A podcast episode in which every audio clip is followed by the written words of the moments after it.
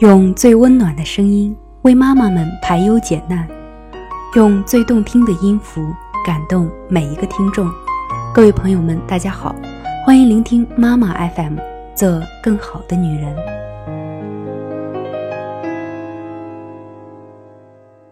各位正在收听节目的亲爱的朋友们，大家好，这里是妈妈 FM，我是主播泥巴。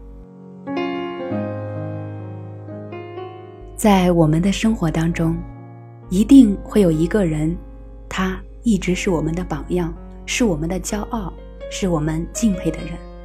那么，这个人到底有什么样的优点，才能这么的值得我们去学习呢？今天的节目当中，为大家带来一篇来自侯野的《追不上的妈妈》。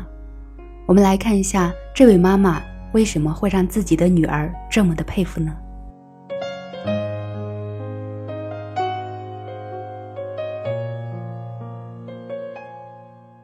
我妈是个非常牛的人，牛到什么地步呢？我是她女儿，上大学的时候居然会用“抱歉，我想找个我妈那样的男朋友”这样的理由来拒绝向我表白的傻小子。当然，我不是喜欢女人，也不是要找一个无微不至的照顾我的人做男朋友。对于上面那句话的进一步解释是，我要找一个像我妈一样聪明、幽默、独立、坚强。对一切新生事物保持旺盛的好奇心和学习能力的人做男朋友。没错，我妈就是那么的了不起，在我眼中，我妈的优秀事迹俯拾皆是，所以必须从头讲起。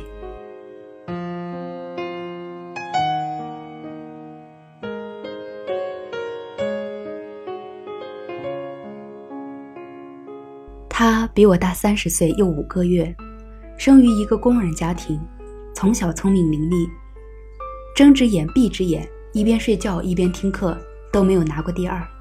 据我多年的观察以及姥姥姥爷在世时的证据，我妈没有吹牛。我妈读到小学四年级的时候，文革开始，课程全部改成了喊口号，这学算是没法继续上了。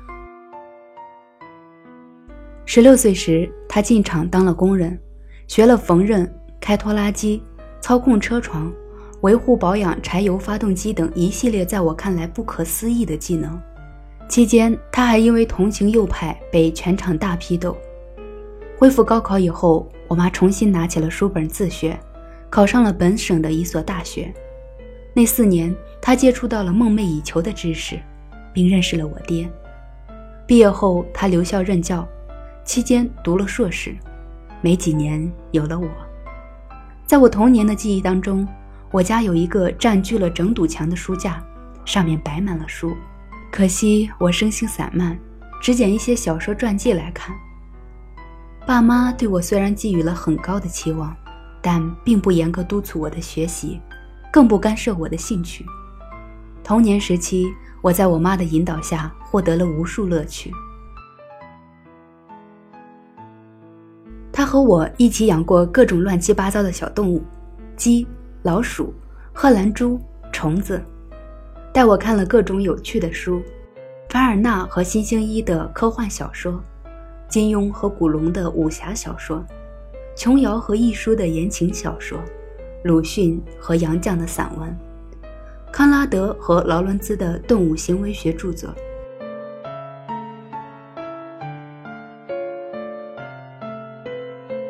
我妈像一座蕴藏丰富的宝藏，总有讲不完的故事和笑话。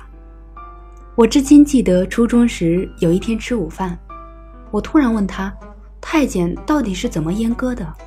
我妈哈哈一笑，开始很详细的讲解，声情并茂，手舞足蹈。当时我爸那个尴尬的表情，我都不忍心回忆。和一般的妈妈不同。他不需要费心思猜测自己的孩子喜欢什么，因为他永远以饱满的好奇心冲在有趣的事物的第一线。如果不是他每每回头与我分享，我不知会错过多少风景。一九九九年底，我家有了第一台电脑，我和我爸猴似的围着他上蹿下跳了一阵儿，却都没能学会熟练操作。只有我妈，每天默默的钻研，玩得不亦乐乎。记得两千年，我第一次在网吧接触到 QQ，屁颠屁颠的回来跟我妈显摆，说有一个软件特别牛，能即时聊天。我妈玩着电脑，头也没有回，淡淡的说：“你才知道吗？我已经用了一年了。”这是我第一次。被大我三十岁，当时已经四十多岁的他鄙视。类似的事情后来还有很多，我都习惯了。上了大学后，当我刚刚知道什么是古典自由主义时，才发现我妈作为一个支持自由市场的经济学教授，早已读遍了亚当·斯密、哈耶克等人的著作。她用淘宝也在我之前，而且。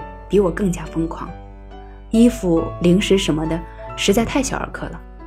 几年前，我妈就开始在淘宝上攒电脑，买回一堆的配件自己装置，家里的 WiFi 也是她自己弄的。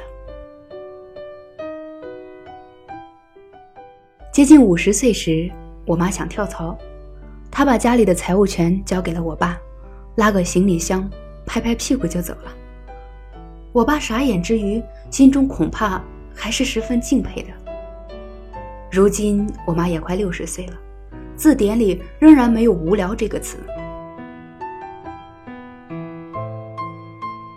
他每年也会拉着我爸进行一次国外旅行，自己没事儿也会在周围的城市逛逛。他看最新的美剧，刷最新的资讯，用最新的电子产品，紧跟时代，从未停止学习。他永远比我大三十岁。永远比我走得更快更远。我可能终此一生都无法望其项背，唯愿三十年后能有他一半的阅读量、学习能力和好奇心。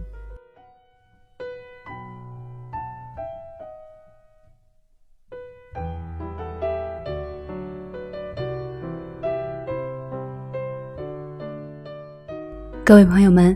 今天的文章就为大家分享到这里。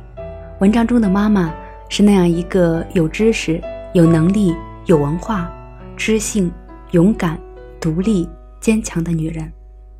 我想，这就是他的女儿这么佩服他的原因吧。当然，他身上的这些优点也值得我们每一个人去学习。